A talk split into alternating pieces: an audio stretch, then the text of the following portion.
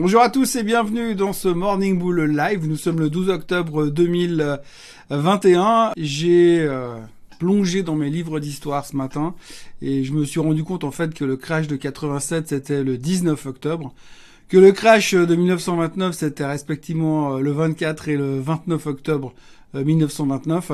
Donc en gros, ça nous laisse encore euh, quelques jours avant de boucler la fin du mois d'octobre. Et apparemment, en, tous les cas, statistiquement, eh bien, euh, le pire, le pire du mois d'octobre est encore à venir si on se euh, contente de regarder le passé.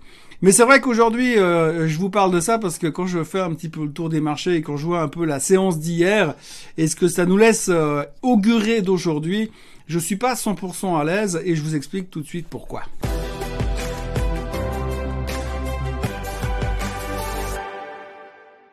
Alors tout d'abord, hier, qu'est-ce qui s'est passé? Il s'est rien passé de spécial. Hein. On avait plutôt un début de semaine assez sympa qui avait l'air de se présenter. Les marchés étaient bien orientés, les gens étaient plutôt positifs, plutôt constructifs. On s'était dit que les chiffres de l'emploi qui étaient complètement à côté de la plaque, c'était pas vraiment un gros problème. Et puis tout d'un coup, au milieu de l'après-midi, allez savoir pourquoi. Tout d'un coup, il y a quelqu'un qui a dû se rendre compte que finalement, euh, si l'inflation montait, c'était pas super bon. Et puis quand on voit la tronche de ce qui se passe au niveau de l'énergie, eh bien, il y avait forcément de quoi baliser. Donc en gros, le thème est assez simple. Hein, c'est hausse de l'énergie, donc peur de l'inflation. Euh, si peur de l'inflation égale, qu'est-ce qui se passe derrière? Eh bien, tapering. Ensuite du tapering, qu'est-ce qui se passe? Hausse des taux, donc hausse des taux, pas bon pour le marché. C'est pas vrai. Mais c'est pas grave, on s'accroche quand même à ça parce qu'on a une vision à 5 minutes ou 7 minutes maximum. Donc du coup, on se dit ouais, mais si jamais tout ça se passe, bah le marché va se péter la gueule. Non, si on regarde historiquement parlant, les vagues de hausse des taux de la Fed n'impactent pas le marché. Au contraire, le marché euh, des actions est plutôt à la hausse alors que la Fed est en train de monter les taux. Pourquoi? Ben, Ça veut simplement dire que la Fed est en train de gérer une économie qui est en train de boomer euh, pour pas que ça devienne trop inflationniste. C'est le boulot de la Fed. Donc c'est assez logique. Maintenant, c'est clair qu'on vit depuis je sais plus combien de temps dans une période de taux super bas, de soutien massif de la part des gouvernements. Donc aujourd'hui, on n'a pas envie de perdre ce soutien. Donc qu'est-ce qu'on fait? Eh bien, tout simplement, on a peur parce qu'on préfère quand même avoir les taux à zéro. C'est quand même vachement plus cool. Et donc du coup, les marchés sont angoissés. Peut-être de manière un peu injustifiée, mais il est vrai que de l'autre côté, quand on voit la vitesse à laquelle euh, tout ce qui est énergie est en train de monter, eh bien, on peut avoir un tout petit peu la trouille. Et c'est la prise de conscience qu'on a eue hier après-midi. Alors avoir des prises de conscience, c'est pas si grave que ça dans les marchés. On a le droit de temps en temps de, flipper, de paniquer, de vendre, de se dire ouais j'ai plus tellement envie d'être dedans.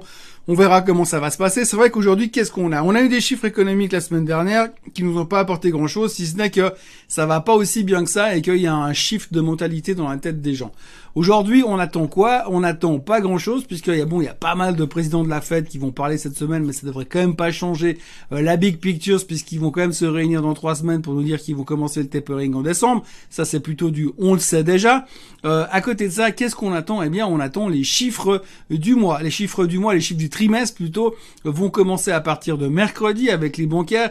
On sait aussi historiquement parlant que les chiffres des bancaires sont les chiffres les plus faux qu'on puisse avoir et les plus loin des estimés que l'on puisse savoir puisqu'on dit toujours que les cordonniers sont les plus mal chaussés et quand vous regardez les analystes bancaires qui font les analyses sur les autres banques en général mais ils sont mais complètement à côté de la plaque donc c'est pas forcément sur les chiffres des bancaires qu'on va pouvoir trouver un certain réconfort. Il va falloir attendre en tout cas la deuxième partie de la semaine suivante euh, pour avoir un petit, un petit réconfort avec des vrais chiffres, des vraies sociétés qui créent des choses vraiment concrètes. Donc du coup, il va y avoir un petit décalage encore. Et dans cette zone un petit peu grise, eh bien on est quand même dans une position relativement délicate. Position délicate parce que si vous regardez tout simplement les graphiques du moment, alors moi j'aime bien de temps en temps, je fais deux, trois fois par semaine, je reprends les grands graphiques principaux, hein, S&P, Dow Jones, Nasdaq, SOX, DAX, CAC, SMI, etc., etc., les grands indices. Je regarde un petit peu les tendances et je me dis, ouais, qu'est-ce qui se passe, comment on va, où est-ce qu'on regarde, qu'est-ce qu'on peut imaginer?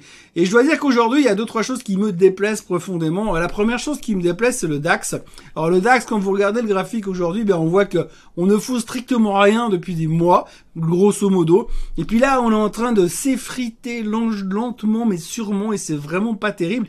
Et quand vous regardez les moyennes mobiles, alors, La moyenne mobile de 200 jours, c'est celle qui est en dessous. La moyenne mobile des 50, c'est celle qui est en dessus, en bleu, en bleu. Et quand vous voyez la, la moyenne bleue qui est en train de faire sa courbe, qui est en train de redescendre, ça veut dire qu'on va faire un dead cross sur les deux moyennes mobiles et c'est pas une bonne nouvelle. Ça voudrait dire que le DAX est gentiment en train de changer de tendance. Alors si c'était que le DAX, on pourrait dire qu'il nous fait un faux break, il est un peu déprimé parce que les voitures vont moins bien en ce moment, mais que ça va revenir. Mais en fait, quand vous regardez un petit peu le reste, bah, vous avez aussi l'impression que le CAC 40 est faible, que le SMI est faible et qu'on a de la peine à repartir. Et puis quand vous regardez surtout, surtout les indices américains, on voit que le S&P 500, ça fait bien longtemps qu'il n'a pas été aussi longtemps en dessous de sa moyenne mobile des 50 jours, ce qui n'est pas un bon signe. Mais moi, ce qui me fait très peur aujourd'hui, c'est le graphique des semi-conducteurs index. Et quand vous regardez le graphique des semi-conducteurs index à l'instant, eh bien, vous voyez qu'on n'arrive pas à monter et qu'on s'approche dangereusement de cette moyenne mobile des 200 jours aussi. Quel est le risque? Eh bien, le risque, c'est que les gens flippent euh, à l'orée des résultats. Les résultats des premiers semi-conducteurs seront publiés en cours de semaine prochaine. Et donc, il pourrait, il se pourrait que les gens commencent à paniquer, commencent à vendre maintenant, casser la moyenne mobile des 200 jours et déclencher une tendance baissière. Le problème de déclencher une tendance baissière sur l'indice des semi-conducteurs, eh bien, c'est que c'est un indicateur avancé, ce qui voudrait dire que si les semis cassent à la baisse, ça veut dire que le reste va suivre la baisse. Vous rajoutez hier Goldman Sachs qui a encore baissé euh, les perspectives du GDP ou du PIB américain pour le reste de l'année. Euh, vous sentez cette ambiance un tout petit peu euh, pas terrible pour rester poli et assez déprimante où les gens ont l'impression qu'ils veulent plus y aller. Quand vous arrivez ce matin devant vos écrans et que vous voyez la totalité de l'Asie à la baisse, les futurs orientés à la baisse, que, tout le monde a l'air super prudent et très très très inquiet par rapport à l'inflation, on a eu un léger pullback sur le pétrole, soit il en baissé de 30 cents, mais vous avouerez quand vous passez de 40 dollars à 80 dollars, parce qu'on vient de se rendre compte hein, qu'on a pris 40 dollars en quasiment une année, ça va pas changer grand chose, euh, quelque chose comme 30 cents.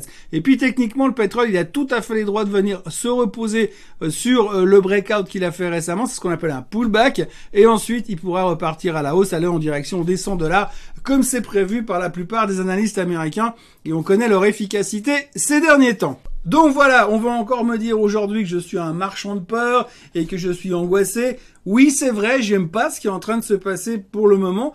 Je ne suis pas du tout convaincu qu'on est en train de se préparer à un crash comme beaucoup aimeraient entendre parler, mais disons que pour l'instant, on a l'air d'être parti, en tout cas temporairement, dans une tendance baissière. La question sera de savoir si les sociétés sont capables de nous publier des résultats fantastiques et de nous réinverser la tendance et de repartir à la hausse. Mais ça, pour l'instant, rien n'est moins sûr. Ce sera pas forcément une question de qualité des résultats, ce sera surtout une question d'interprétation. Est-ce que les analyses sont trop hauts, trop bas? Et c'est par rapport à ça qu'on pourra faire nos jugements. Il y a aussi une crainte, c'est cette espèce de ce qu'on appelle ces bottlenecks, ce fait qu'ils n'arrivent pas forcément à se fournir. On sait qu'on a des shortages en semi-conducteurs, c'est pas la première fois que je vous le dis. Donc on a que des semi-conducteurs qui manquent. Euh, on sait qu'il y a certaines boîtes qui, qui aimeraient bien vendre plus mais qui peuvent pas parce qu'ils n'ont pas le matériel pour créer des produits finaux. Donc ça, ça sera un petit peu le challenge de ces prochains jours. Mais en tout cas, aujourd'hui pour aujourd'hui, les charts sont pas beaux, l'ambiance est pas terrible et c'est franchement un tout petit peu, mais un tout petit peu angoissant. Alors oui, forcément, on peut se dire, oui, c'est angoissant, c'est moche, il en rajoute des tonnes. C'est vrai, mais je suis aussi là pour vous le dire, et moi je pense pas qu'on va vers un crash. Pourquoi? Parce qu'on n'a pas une vision à plus de 10 minutes. Il suffit qu'aujourd'hui quelqu'un vienne dire un truc positif et cette espèce, d'état d'angoisse dans lequel on est depuis quelques jours, eh bien il va s'envoler comme s'il n'était jamais arrivé et on va repartir comme en 40. Donc il faut quand même vraiment se méfier. Notre vision de l'investissement est très courte. Les gens qui veulent aujourd'hui faire de l'investissement, ils parlent pas d'investissement, ils parlent de trading. Donc ça veut dire aussi que les rotations de direction, les changements de direction, l'effet girouette et l'effet tournage de veste restent encore extrêmement présents donc, méfiance quand même pour ces prochaines heures parce que techniquement, ça sent quand même pas super bon. Donc, il n'y a pas de raison non plus de se jeter en avant dans la moissonneuse batteuse. On va laisser passer un petit peu quelques jours, voir un peu comment ça va évoluer ces prochaines heures. Je fais un rapide détour par euh, les crypto-monnaies, euh, le Bitcoin, puisque hier soir, euh, Jamie Dimon a déclaré que le Bitcoin valait zéro virtuellement. il a encore déclaré que lui, il pensait que c'était de la daube, etc., etc. Alors c'est assez intéressant hein, parce que ce genre de commentaire d'habitude, quand il y a quelqu'un qui vient faire un commentaire comme ça, surtout une personne importante comme Jamie Dimon, eh bien le marché se fait littéralement euh, avoiner, en tout cas sur les crypto-monnaies. Sauf qu'hier, tout le monde s'est foutu de sa gueule version euh, version euh, à fond, tout simplement parce que Monsieur Jamie Dimon, il est déjà venu en 2014, en 2015, en 2016, en 2017, en 2018, en 2020 et en 2021 pour nous dire en gros que le Bitcoin, ça n'avait pas d'avenir qu'il y comprenait rien, qu'il aimait pas, qu'il pensait que c'était de la daube. Je vous en passe des meilleurs. Vous voyez son tweet, euh, enfin la liste des tweets qu'il a fait et des commentaires qui tournent sur Twitter en ce moment. Tout le monde est en train de se foutre de lui pour son commentaire. Il est évidemment faux euh, depuis euh, des années comme moi d'ailleurs, parce que j'ai pas du tout cru au début non plus, mais c'est vrai que lui euh, il insiste et persiste et signe aujourd'hui, et donc il se fait littéralement avoiner par euh, les investisseurs, les crypto-investisseurs, et euh, ça ne change absolument rien au Bitcoin puisqu'il est toujours à plus ou moins à 57 000 dollars à quelques centaines de dollars près. Donc voilà la petite histoire de Jamie Dimon qui fait sourire le monde de la crypto-monnaie. Et en ce qui me concerne, je vais vous laisser là parce qu'au niveau des questions, j'ai beaucoup de questions qui viennent sur mon avis sur certaines sociétés. Donc je vais prendre le temps de les analyser un peu plus loin avant de vous dire tout et n'importe quoi. Donc je vais revenir demain pour répondre à deux ou trois de vos questions aussi, bien entendu. N'oubliez pas d'ici là de vous abonner à la chaîne Suisse Côte Suisse. N'hésitez pas à liker cette vidéo et puis bah surtout surtout Revenez demain parce que sinon vous allez me manquer terriblement. Je vous souhaite une très belle journée et on se revoit demain. Bye bye.